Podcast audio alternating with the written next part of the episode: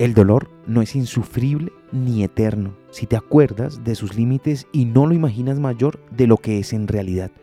Te lo explico.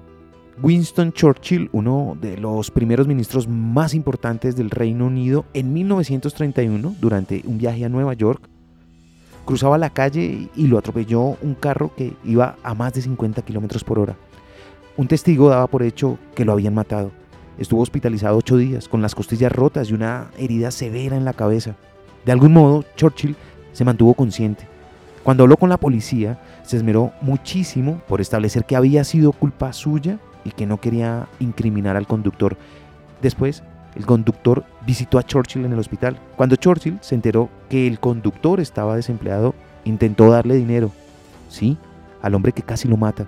Más que su propio dolor, le preocupaba que la publicidad del accidente perjudicara sus posibilidades laborales e intentó ayudarlo.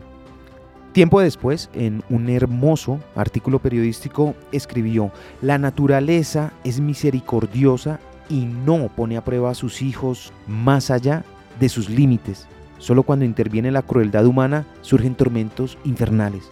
Por lo demás, vive al límite.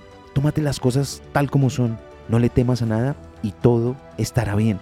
Porque se necesita fortaleza y compasión para superar el dolor.